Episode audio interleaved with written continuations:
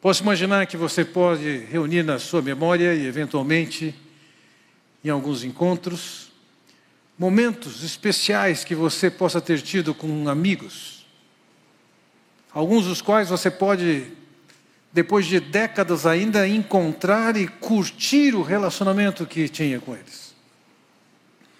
Eu posso olhar para trás e identificar, entre tantos conhecidos, alguns amigos que passaram na minha vida e hoje nós podemos morar a milhares de quilômetros de distância, mas quando nos encontramos, temos o privilégio de continuar o contato como se não tivéssemos nos apartado e nada tivesse acontecido que impedisse o relacionamento que nós temos.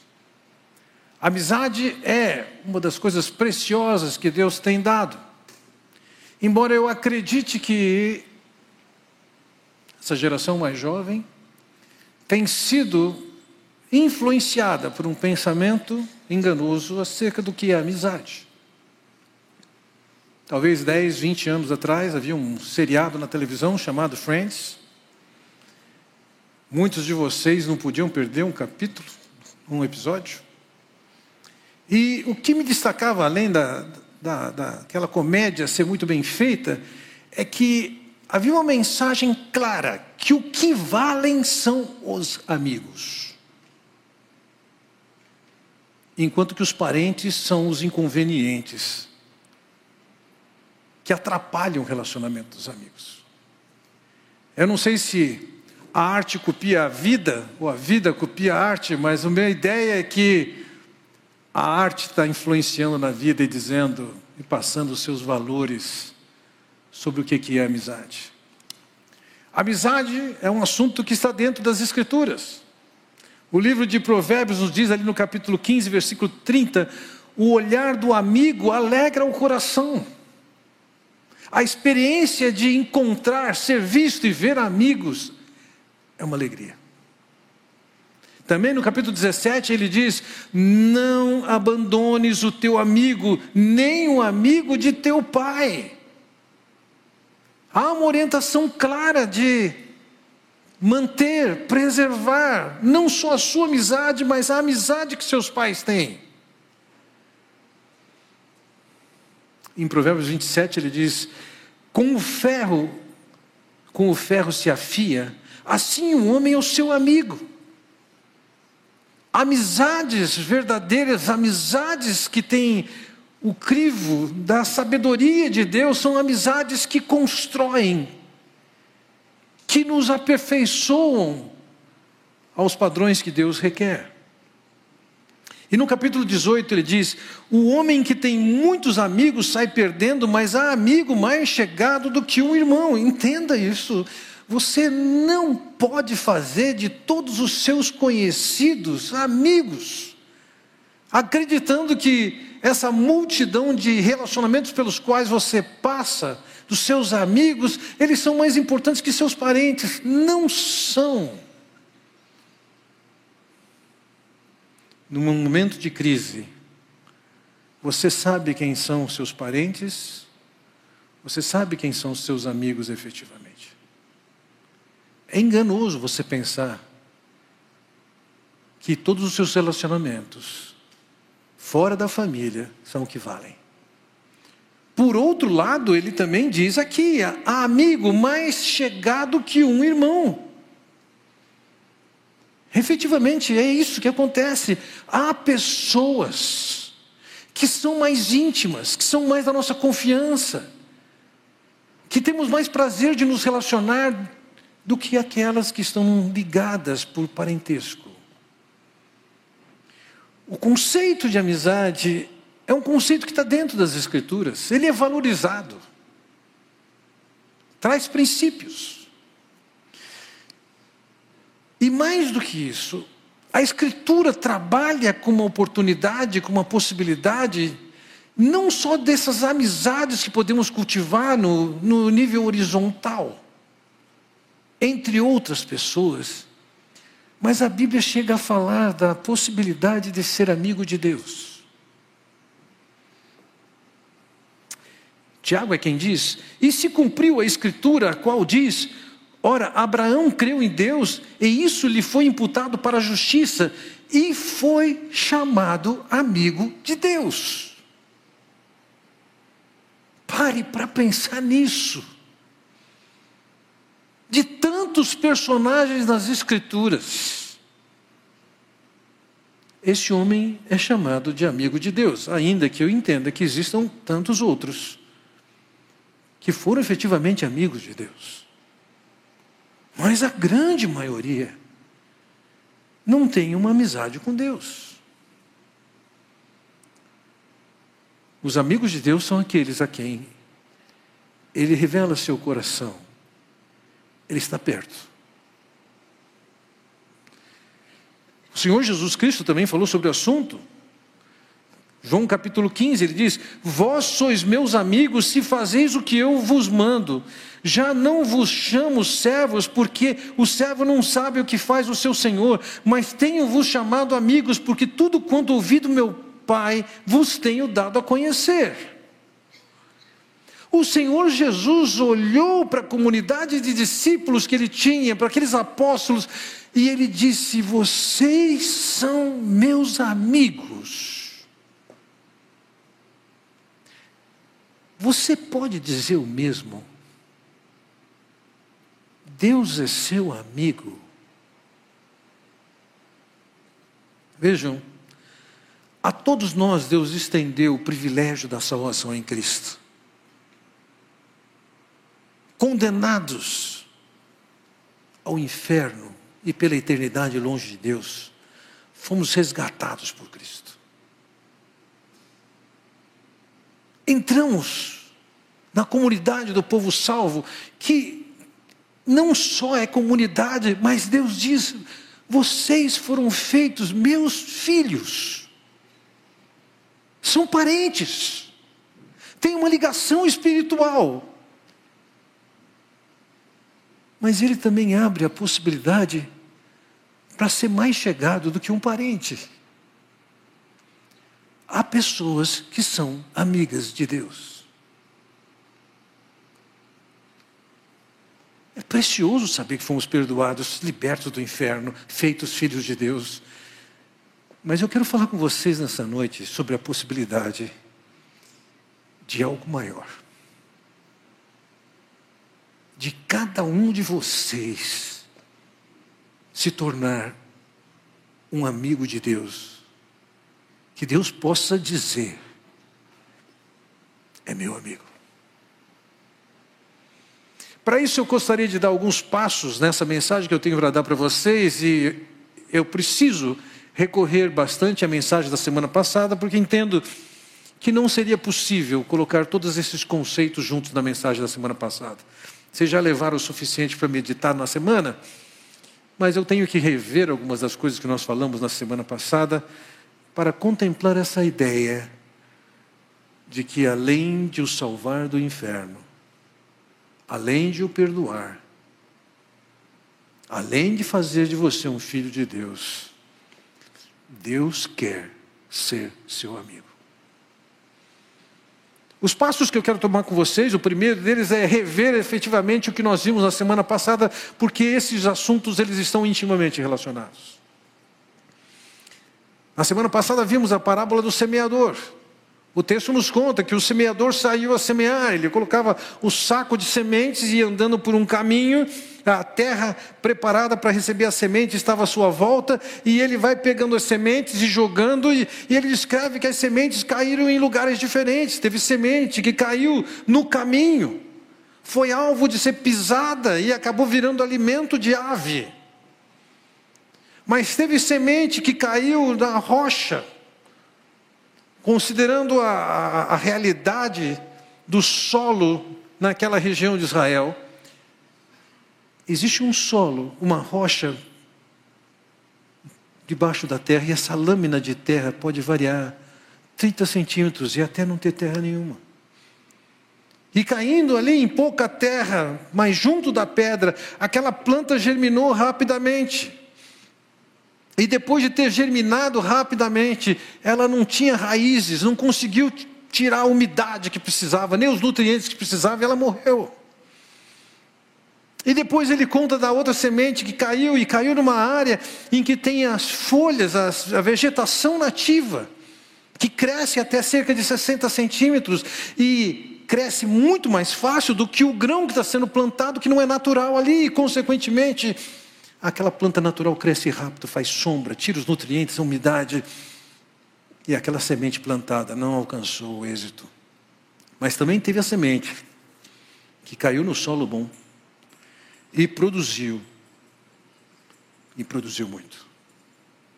Na explicação que o Senhor Jesus dá dessa parábola, ele diz o seguinte: o semeador é quem ensina, quem prega a palavra. A palavra é a semente. E veja, nenhuma crítica aqui é feita ao semeador. Nenhuma crítica é feita ao seu método. E ele está partindo do pressuposto que a semente é a palavra de Deus. Eu digo isso porque em muitos lugares o que está sendo ensinado não é palavra de Deus. Mas ele está considerando aqui que a semente é a palavra de Deus. E o semeador está lançando a semente, e essa semente vai encontrar solo diferente. E ele diz: o solo é o coração humano. O solo do caminho não tem espaço para penetração e germinação. É aquele que ouve a mensagem, a ignora, esquece. A semente que caiu no meio da pedra é alguém que inicialmente tem um grande entusiasmo, tem uma decisão rápida, muito marcada por emoção, mas que com o passar do tempo não tem raízes e consequentemente morre. A terceira caiu entre os espinhos e as plantas nativas e consequentemente representa a pessoa que está tão preocupada com a vida, com ganhar dinheiro, com levar a vida numa boa, com ficar rico e ter seus prazeres, a planta não se desenvolve. E por fim, tem aqueles que ouvem a mensagem, a palavra e a acolhem, e vão produzir fruto em grande quantidade e generosidade. Essa é a parábola que o Senhor Jesus usou para descrever os corações diferentes e a sua atitude com a palavra que vem da boca de Deus. O segundo passo que eu quero considerar com vocês é a declaração de Jesus sobre esse assunto. Porque ele tira uma conclusão a partir da história contada, da parábola contada, uma conclusão prática. E eu poderia dividir essa conclusão de Jesus em quatro pontos. O primeiro deles é o seguinte: Deus fala. Ele diz a candeia é para ser colocada num lugar, ou seja, a luz é para ser passada. Deus quer levar a sua mensagem, quer que a sua mensagem chegue. E Deus fala, de uma maneira ou de outra, Deus fala. É possível alguém olhando para a natureza, admirando esse mundo, saber: tem alguém por trás disso. Tem um Deus por trás disso. É possível olhar para as Escrituras e perceber a mensagem que vem de Deus. Deus está falando. Segundo, você tem poder de ouvir ou de deixar de ouvir. Você pode se desviar de coisas secundárias e dar atenção àquilo que Deus está falando, ou você pode dar atenção àquilo que não tem importância nenhuma e deixar de lado o que a Escritura fala. Você é o terreno que vai acolher ou vai ignorar. Mas a partir daí nós encontramos alguma coisa que é mais pesado, que é o seguinte: a sua atitude com a palavra que lhe foi ensinada vai ser monitorada, vai ser contabilizada, vai ser avaliada. Na nossa passagem paralela, em Marcos capítulo 4, versículo 24, ele diz: Considerem atentamente o que vocês estão ouvindo, continuou ele. Com a medida com que medirem, vocês serão medidos.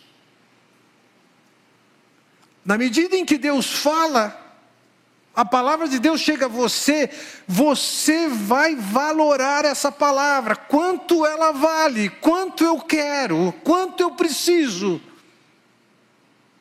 A sua atitude a valorizando ou desvalorizando está sendo considerado. Você mede, você estabelece um valor para aquilo que Deus fala. E Deus está contabilizando isso. A atitude desses meus filhos eu gosto. Eu falo, eles querem ouvir.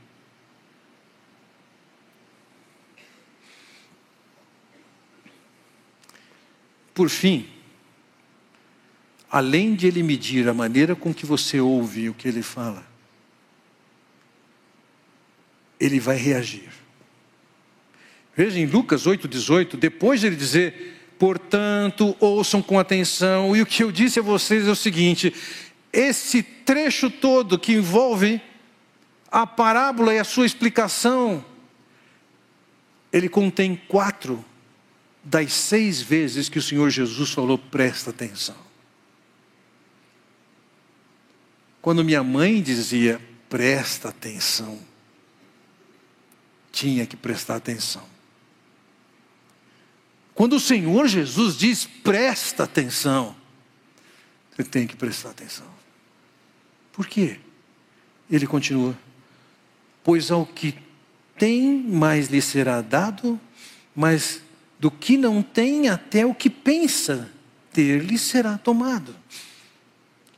Quando Deus avalia nossa resposta para a palavra que foi dada, ouça isso. Deus, além de medir como é que foi a sua resposta e o seu acolhimento, Ele está dizendo: Eu vou te dar um troco ainda. Você gostou, assimilou e captou e pegou a ideia do que eu estou falando, eu vou te dar mais. Eu vou falar mais, eu vou revelar mais. Mas quando você é indiferente, ou despreza aquilo que Deus tem falado, ah, deixa para lá. Conhecimento interessante. Não, muito radical. Não, isso não é para mim. É, isso não é para esse tempo ou simplesmente deixa de lado. Deus está dizendo o seguinte: quando você tem essa postura, Deus está dizendo, vai, vai nessa. Ele não só para de falar com você, como até aquilo que você pensa que você tem de filho de Deus, você vai perder. Esse é o princípio da administração divina, que faz com que ele diga: preste atenção aquilo que você faz ou deixa de fazer com a palavra que lhe foi ensinada vai pesar a seu favor ou contra, dependendo da resposta que você está dando. Não pode ser leviano. E você não pode ser indiferente com isso. Não se enganem. Aquilo que vocês fazem com a semente pregada, com a palavra de Deus, vai pesar para vocês.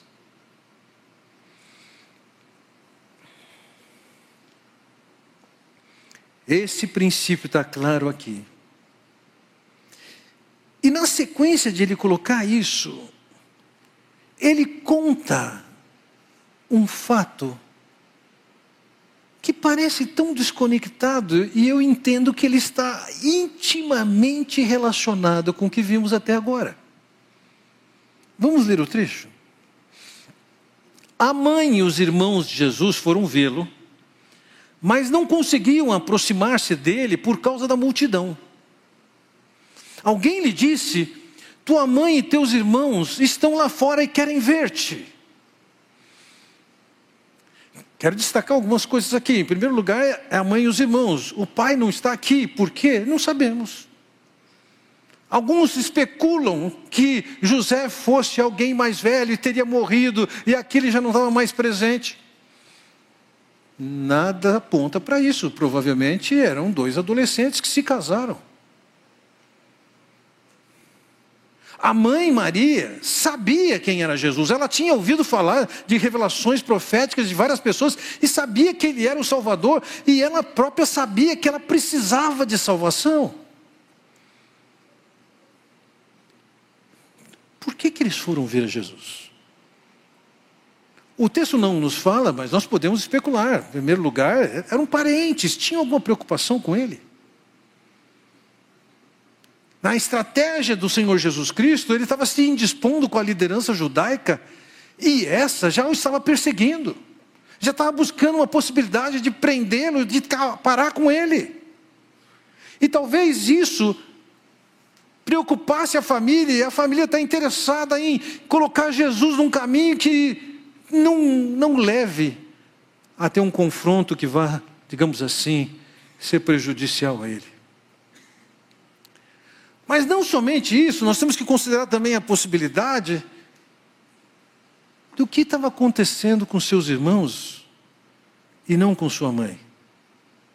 Marcos nos fala sobre isso, veja lá. Então Jesus entrou numa casa e novamente reuniu-se ali uma multidão, de modo que ele e os seus discípulos não conseguiam nem comer. Quando seus familiares ouviram falar disso, saíram para apoderar-se dele, pois diziam: ele está fora de si. Em algum momento, em algum tempo, os irmãos de Jesus consideravam-no que ele estivesse fora de si. E talvez estivessem agindo, dada a circunstância, a multidão que o seguia, e os riscos que ele corria, e o fato de que eles não criam na identidade de Jesus, embora sua mãe soubesse quem ele era. Fez com que eles fossem atrás de Jesus. É possível isso? É possível. Cabe aqui esclarecer uma coisa: Jesus tinha irmãos.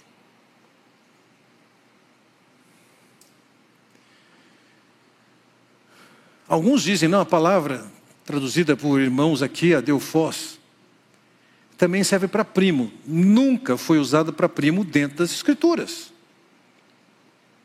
Quando foi usado primo nas Escrituras, o apóstolo Paulo usa, ele usa a palavra népcios, não a palavra deufós. Eles eram irmãos de Jesus.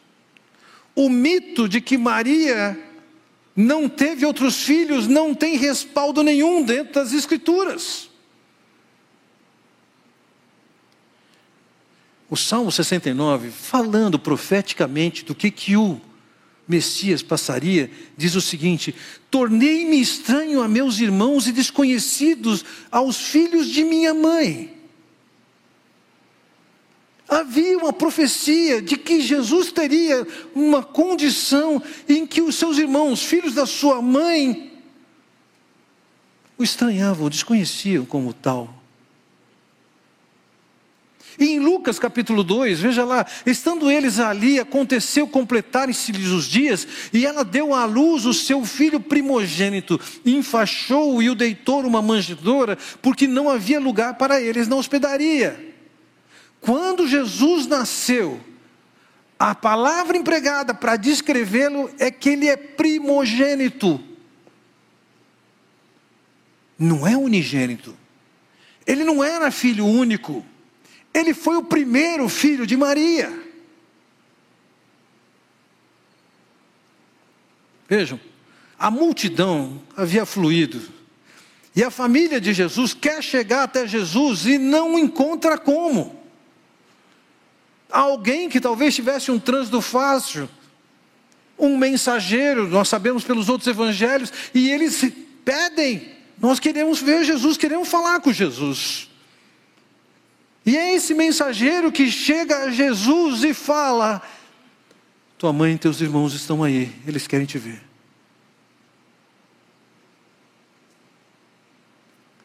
Descrita essa história, vamos ao quarto passo Vamos ver a resposta de Jesus. Como é que era o relacionamento? Versículo 21. Ele lhes respondeu: Minha mãe e meus irmãos são aqueles que ouvem a palavra de Deus e a praticam. A maneira como Jesus reage à presença da mãe e dos irmãos surpreende. Em nenhum lugar você vai olhar nas escrituras na narrativa dos evangelhos e identificar algum distrato que Jesus teve com sua família ou descuido com ela. Até mesmo no processo de ser crucificado, ele está mostrando cuidado com sua mãe. Mas naquele momento, ele está estabelecendo uma prioridade. Acima dos laços humanos, existe um laço com Deus. Minha mãe e meus irmãos são os que ouvem a palavra de Deus e a praticam. Quando Maria encontra com Simeão, Simeão diz para ela: Uma espada vai atravessar a tua alma. E não são poucos os estudiosos que entendem que isso significa aquela mãe que é mãe vai sofrer vendo que seu filho tem uma agenda que a inclui muito menos do que ela gostaria. Várias de vocês são mães Alguns aqui podem ser até mãe de filhos que têm 50 anos. E sabe, mãe, uma vez mãe, não deixa de ser mãe. E seguramente a agenda de Jesus estava muito mais ligada com o Pai Celestial. Ela teve muitas perdas, teve que abrir mão de muitas expectativas que mães têm de atenção dos seus filhos.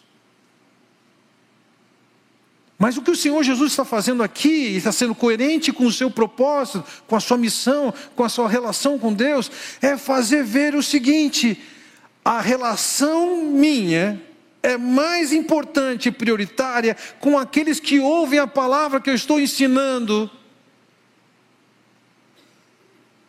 do que o laço familiar. Ele não nega que os irmãos fossem irmãos. Mas aparentemente os irmãos não estavam naquela condição de ouvir a palavra e levá-la a sério.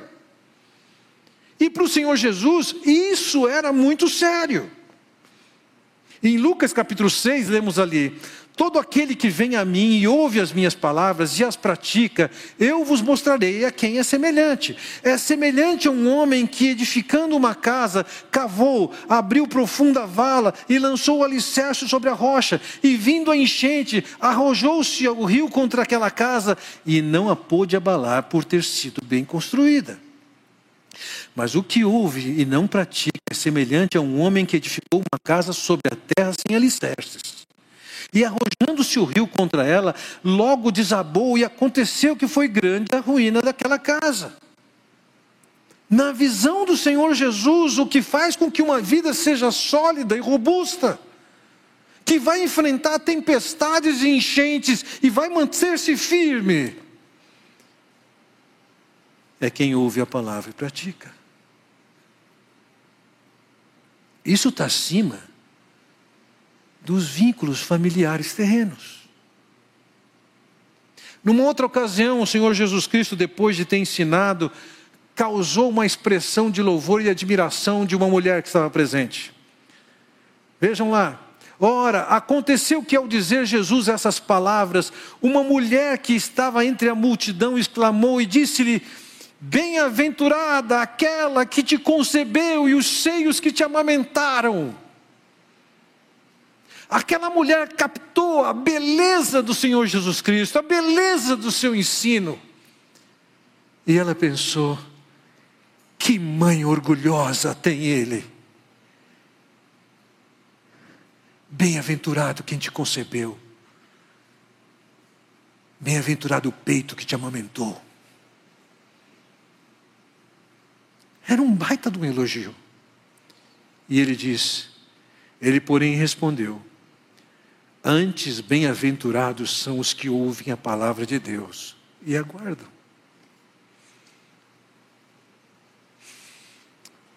O vínculo humano ele é importante valoroso.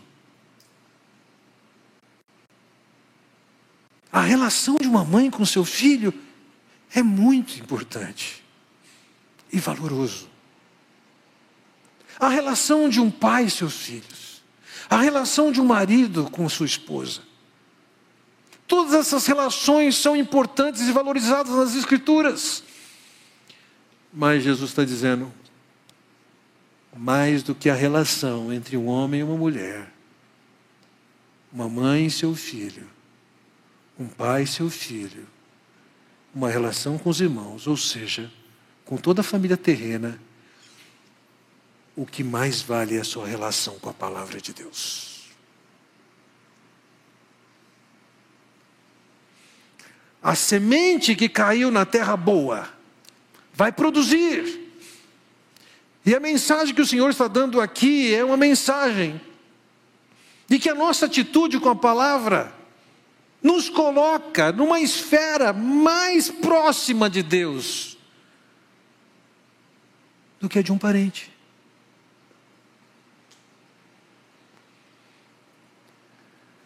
Por que, que essa história está aqui? Essa história está aqui, conectada ao texto anterior, para ilustrar de maneira rica o quanto vale ouvir a palavra e praticar. Aquele que está ouvindo a palavra e não despreza essa palavra, mesmo que não despreze a sua família, mesmo que tenha cuidado com sua família, esse, esse tem o privilégio de fazer parte de um círculo mais íntimo de Deus. Vejam, no Salmo de número 25, versículo 14, diz o seguinte: O Senhor é amigo dos que o temem e ele lhes ensina a sua aliança. Ou como diz uma outra tradução, a intimidade do Senhor é para os que o temem. Podemos dizer o seguinte: existe um círculo de pessoas que fazem parte da intimidade, que têm amizade com Deus. E a condição para alguém estar nesse círculo de intimidade com Deus é a maneira como trata com Deus, e aqui ele chama de temor reverência, levar a sério.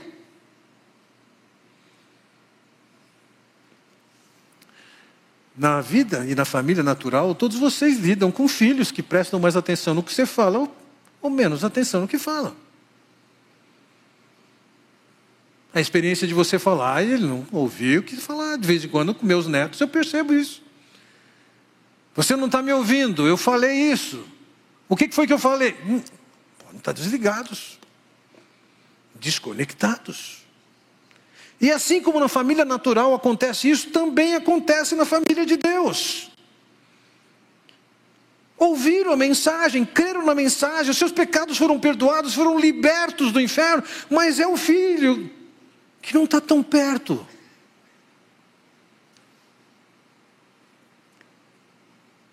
Quando um rebanho anda com seu pastor, tem ovelhas que andam longe. E tem ovelhas que andam perto. Tem ovelhas que o pastor pode pegar o seu cajado e largar parte do seu cajado sobre o lombo da ovelha, como uma expressão de carinho. Mas tem ovelha que está na rabeira do rebanho. Onde é que você está? A intimidade do Senhor para os que o temem, isso é, que estão levando Deus a sério. Deus falou, eu estou ouvindo. Deus está falando, você é meu amigo.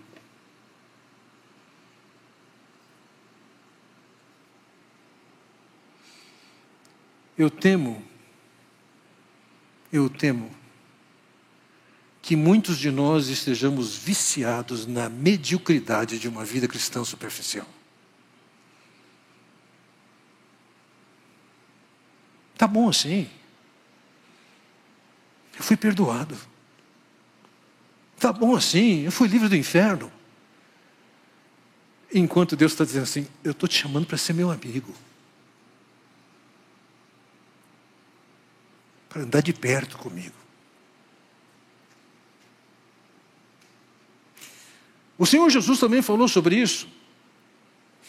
Em João 15, 14, ele diz: Vós sois meus amigos se fazeis o que eu vos mando. Na medida em que estamos atentos ao que Deus fala e ouvimos o que Deus fala, ele diz assim: entra no meu círculo íntimo.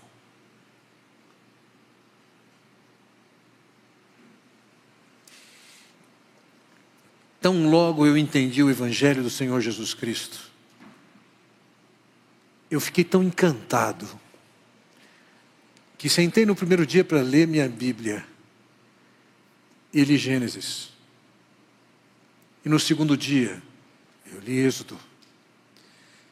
No terceiro dia, eu li Levítico. E assim eu fui. O que é que você tem feito com o que Deus fala?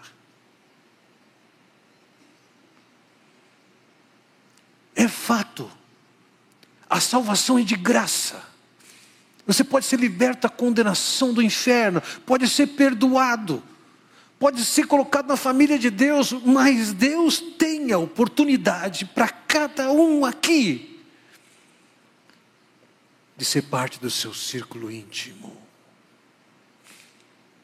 amigo de Deus. Onde é que você está? Está confortável na mediocridade da rabeira do rebanho? Ou já entendeu que está na hora de chegar mais perto, de levar Deus mais a sério e de provar de intimidade com Ele? Onde é que você está?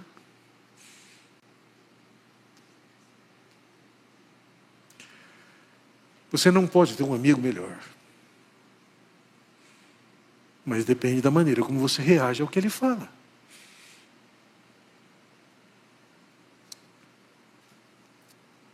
Onde é que você está? Eu quero convidá-lo a curvar sua cabeça e falar no silêncio do seu coração com o seu Deus. Talvez você tenha que confessar algumas atitudes. Talvez você tenha que clamar por você mesmo. Faça isso agora.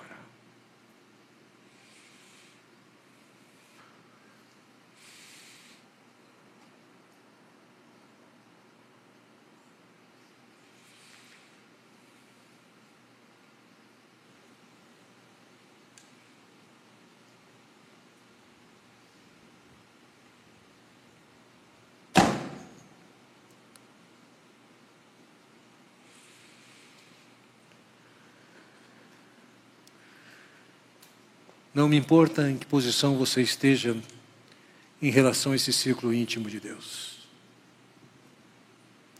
Se você identifica que você tem que mudar de atitude e crescer na sua intimidade com Ele, e que você vai caminhar nessa direção, quero pedir que você fique de pé. Quero orar junto com vocês, clamando a Deus não sejamos simplesmente moleques correndo em torno da. mas desfrutando da intimidade. Ó oh, Pai Celestial, que privilégio. O Senhor nos salva quando não merecemos. O Senhor manda o seu filho quando nós merecíamos simplesmente sermos condenados e mortos. O Senhor nos dá o privilégio de sermos chamados teus filhos, mas mais ainda, o Senhor ainda abre a porta da tua intimidade. Ó oh, Senhor, firma o nosso coração nos propósitos que devemos ter de te buscar, de te ouvir, de te obedecer, para podermos fazer parte do teu círculo íntimo.